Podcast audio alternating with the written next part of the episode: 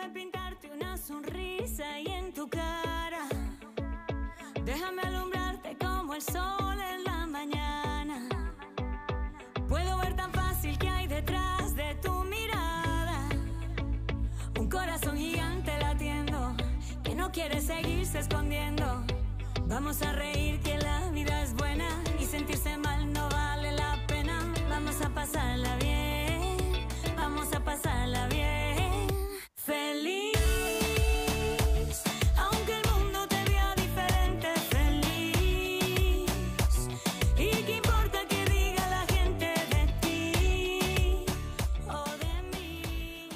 Buenos días a todos, buenos días Madrid, buenos días a todas las familias. Venimos otro viernes más aquí a las once y media en LGN Radio en Leganés, porque venimos con un programa especial, venimos a hablar de cosas de familia. Me presento para las nuevas personas que me puedan estar escuchando. Mi nombre es Gabriela Araujo y soy la directora de un centro de apoyo en la familia en el que estamos especializados en lo que es temas de violencia en el hogar. Por supuesto que nuestra misión es poder darte herramientas para que la convivencia sea un poquito más sencilla, para que estos momentos que estamos viviendo ahora mismo en la sociedad se nos hagan un poco más sencillos y sobre todo porque el pilar de nuestra sociedad hay que cuidarlo porque si no no tendremos una sociedad mejor, una sociedad humana. Así que bienvenida y bienvenido a esta media horita que vamos a compartir. Me encantaría también a las personas que lo van a ver en diferido que me dejéis también vuestros comentarios de algunos temas que os interesan, que sí que son necesarios y sobre todo porque a ti te apetece seguir aprendiendo. Vengo aquí como experta de todo y aprendiz de todo lo que significa la vida. Y gracias a mi experiencia de vida también eh, me ha dado la fortaleza de saber de que la familia hay que cuidarla desde sus cimientos. Pero hoy venimos a hablar de un tema que nos compete a todos y es el tema de la autoestima. Ahora mismo desde el centro estamos haciendo una campaña que se llama Stop Bullying y estamos impartiéndola en, en Madrid y alrededores. Y hablamos temas de la violencia. De hecho, si nos puedes, nos sigues, verás que todos estos, estos meses estamos hablando de lo que es la violencia familiar. Pero realmente esas son las consecuencias naturales de cuando hay una baja autoestima en los progenitores. Y ya no solamente se trata de ser padre o madre, se trata de tu vida a nivel personal. Se trata de que muchas veces, por no tener una buena autoestima, te autosaboteas. Y de hecho está más que comprobado que las personas que tienen una baja autoestima son proclives para desarrollar em, momentos de violencia y por eso muchas veces se da violencia de género en los hogares. Así que hoy vamos a tocar cuatro pilares y me gustaría preguntarte cómo tienes tu autoestima. ¿Sabes medirla? ¿Te encuentras, te encuentras satisfecho o satisfecha contigo misma, contigo mismo? Y lo más importante, si estás educando, ¿esto lo tienes en cuenta a la hora de educar? Fíjate que eh, yo siempre digo, ir a una escuela para padres y madres debería ser algo reglado, porque tenemos en nuestras manos la vida de otro ser humano y a veces no somos responsables, bueno, más que responsables, no somos conscientes de lo que significa educar a otro ser humano.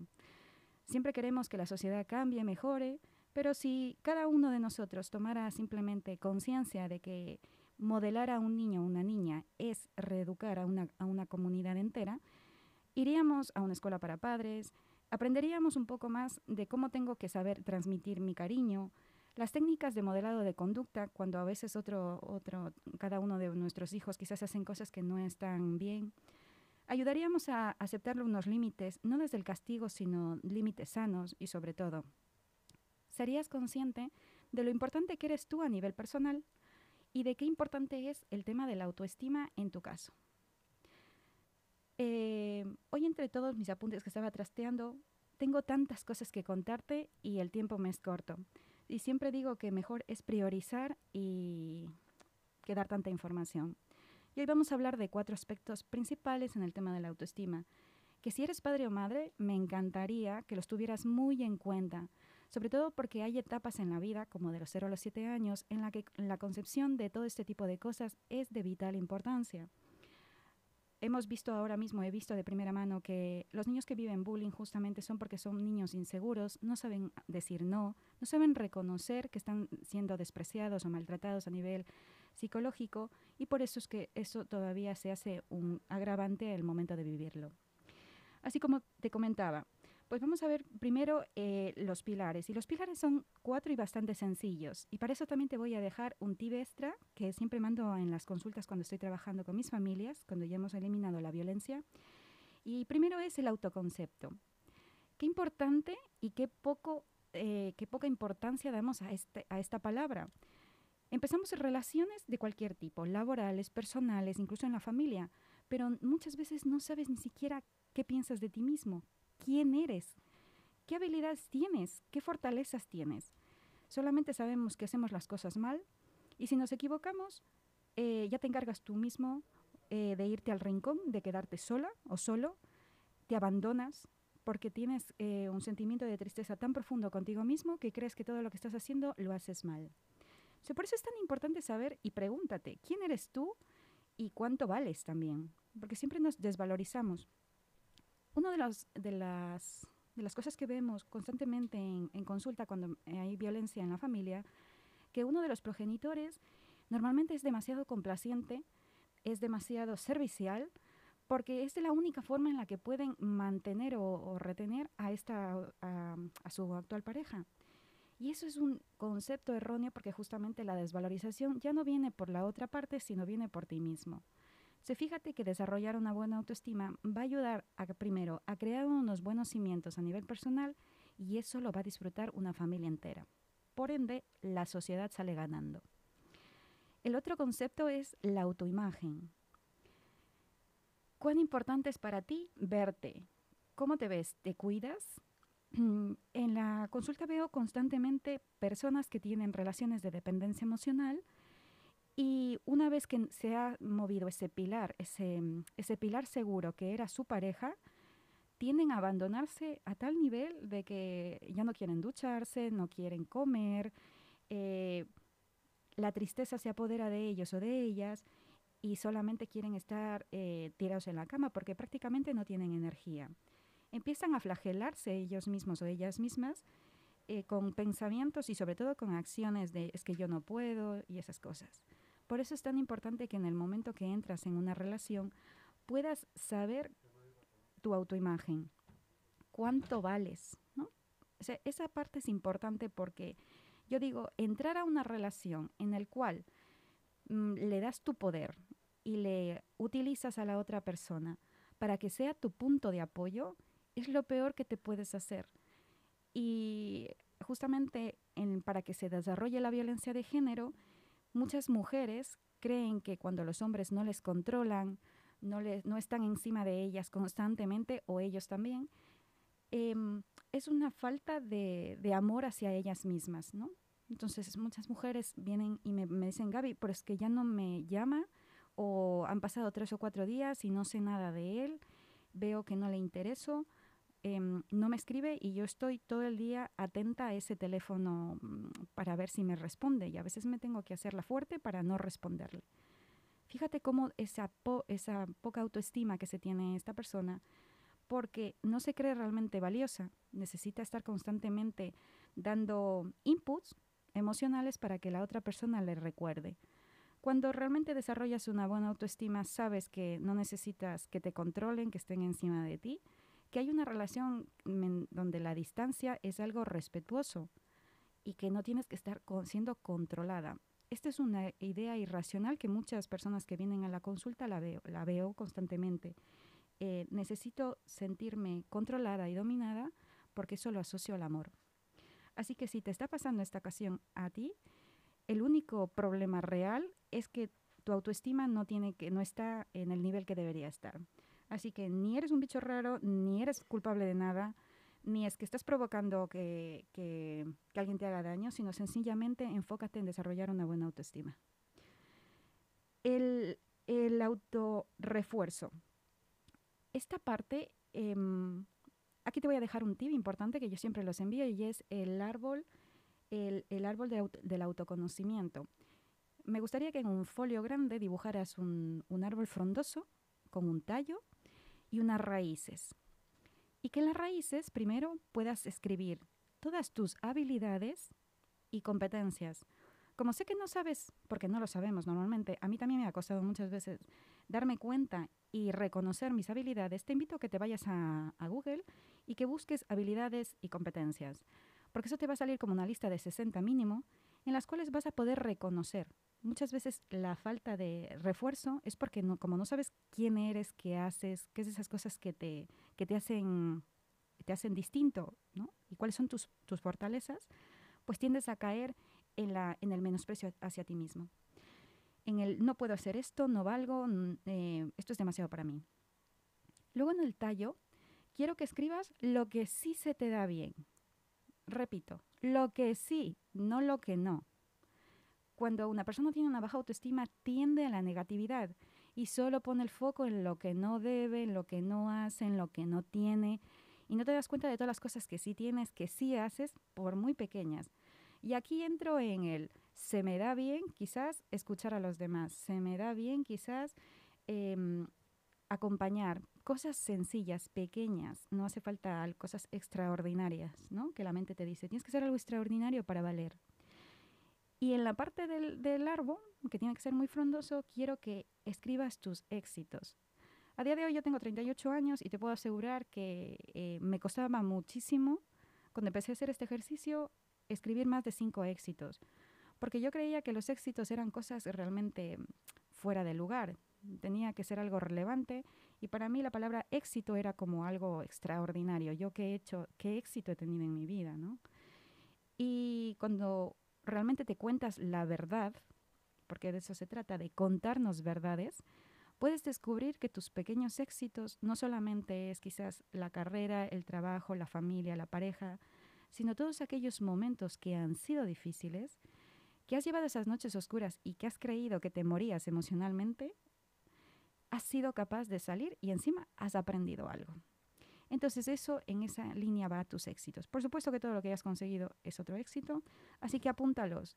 Y eso te invito a que te lo pongas delante de, no sé, del espejo, de, tu armario, donde tú creas conveniente, para que cada mañana o noche cuando te despiertes o te vayas a la cama puedas recordar y creerte de verdad todo lo que ya has hecho y todo lo que ya eres. Y la última, el último pilar es la autoeficacia. En este último pilar hay una parte en la que si ya hemos desarrollado un buen autoconcepto, si ya vemos una buena, tengo una buena autoimagen de mí, me creo que yo soy buena y valgo, aunque sea un poco patosa, como le comentaba la compañera hace un momento.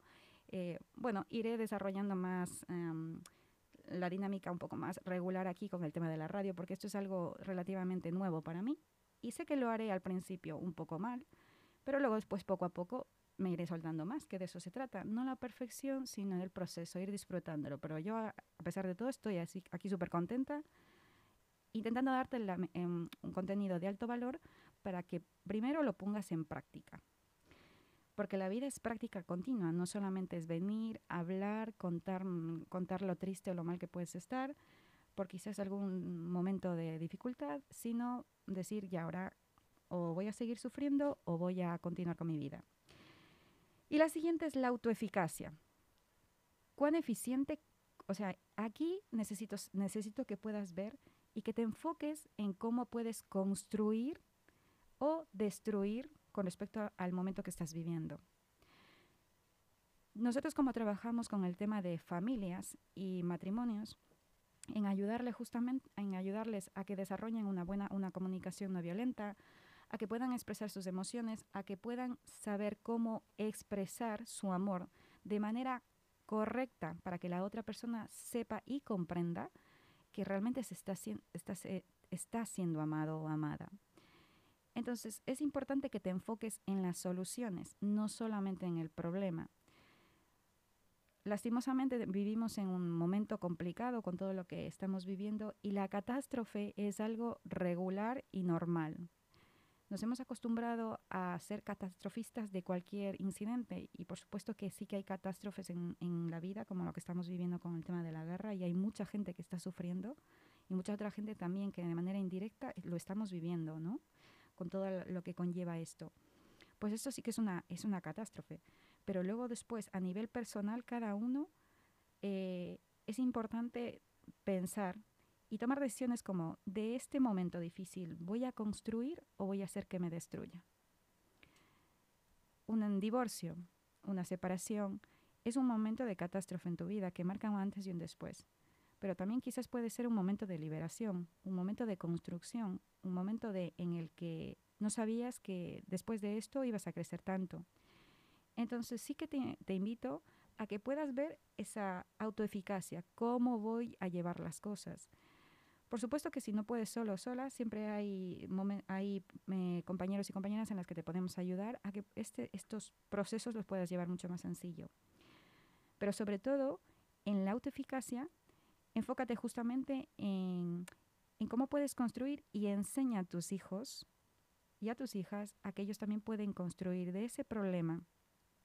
En el tema del bullying, eh, y muy orgullosamente me, te cuento esto porque hemos conseguido en varias familias, ¿vale? La familia que está siendo afectada, la niña que está siendo afectada y la otra niña que en teoría era la agresiva, hemos conseguido remediar esa, esa agresión de una niña a la otra. Porque hemos sabido dar técnicas a las familias para que puedan acompañar a la, a la niña que estaba siendo agresora porque quizás su familia en ese momento no estaba disponible para poderla apoyar, o porque también se sentían muy culpables de, enterarse de que su, otra hija estaba agrediendo a otra niña, porque son personas que han educado en valores. Pero ahí tienes un ejemplo claro de la autoeficacia. O puedo huir del problema y no asumir las responsabilidades quizás de que mi hija está lastimando a otra niña, o directamente puedo ayudar a construir y sí que tomo responsabilidad, sí que le ayudo a, mm, a que deje de, maltratar a la niña y sobre todo que se deje de hacer daño ella misma.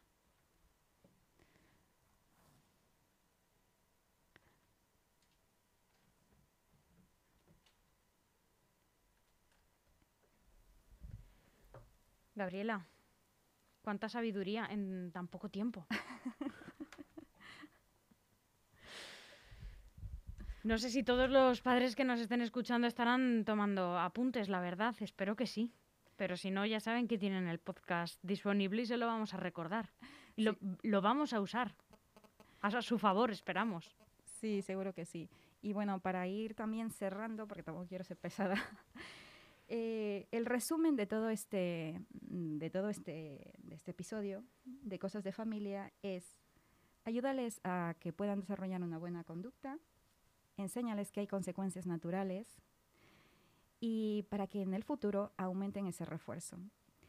Cuando crees que, bueno, cuando crees no, cuando somos padres y madres y tenemos la responsabilidad, eres un padre o madre consciente, con, con, valores y quieres hacer de, tu de tus hijos las mejores personas y sobre todo que sean felices, ¿no? Porque eso también es mi objetivo como madre.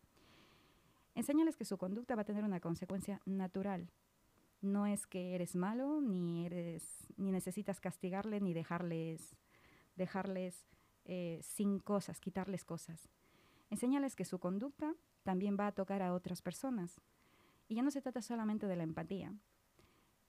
hay, hay castigos positivos, como dije la semana pasada, y castigos negativos.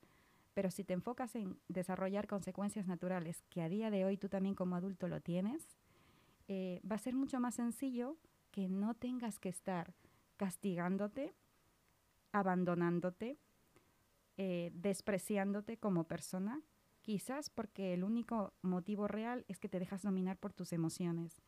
Y ese es el gran problema de nuestra sociedad, que somos tan analfabetos a nivel emocional que no sabemos poner palabras a las sensaciones que sentimos. Y te pongo un ejemplo muy claro, cuando hay una niña o un niño, bueno, no, cuando somos nosotros adultos y estamos empezando a enfadarnos porque quizás lo que dice mi pareja no me gusta, no soy capaz de detectar y de saber que la rabia está en mí. Y como la, evito, porque creo que es malo sentirse en ese estado, eh, mi cuerpo empieza, me empieza a hablar. Empiezo a enfadarme, empiezo a gritar, empiezo a levantar las manos, empiezo a arrinconarte, empiezo a hacer todo este tipo de cosas en las cuales te estás sintiendo tú fatal como persona porque sabes que no está bien, pero tampoco sabes cómo parar y la otra persona quizás también empieza a enfadarse y ahí es cuando surge violencia. Ya, este, ya es un acto de violencia, ¿no? Están infringiendo mis propios límites. por eso es importante saber que tu conducta siempre, siempre va a tener consecuencias naturales, que no es que la vida es mala, porque muchas veces, no, es que mi vida es, es- soy la persona más amargada del de la vida, todo me va mal, todo me va mal. Y sí, puedes decir eso o también puedes opinar de la otra forma y decir, bueno, mi conducta, ¿qué consecuencias naturales me están trayendo en mi vida? Porque desde ahí, desde ese punto de responsabilidad, te cuentas la verdad, dejas de culpar a los demás y simplemente tomas, tomas acción. Y la acción es, si esta conducta me está perjudicando, ¿qué puedo hacer yo para evitarla? Así que, bueno, espero que os haya gustado esta, este espacio de radio, que vendremos con, con cosas de familia y hablar sobre todo de tips para ayudarte a que la, tu vida sea un poquito más sencilla. Muchísimas gracias, Gabriela. Yo, la verdad, que no quería intervenir porque yo solo estropeaba tus palabras. No, muchas gracias, por favor, faltaría más. Muchísimas gracias a ti por todo lo que nos has enseñado hoy, lo que hemos aprendido y lo que han aprendido pues eh, todos esos papás, eh, todas esas familias pues que necesitan una ayudita, un empujoncito pues para solucionar algunos inconvenientes ¿no? que se van en- encontrando como, como familia. Sí, por supuesto, aquí estaremos el próximo viernes hablando de cosas importantes. Un abrazo muy fuerte. Feliz viernes. Hasta luego.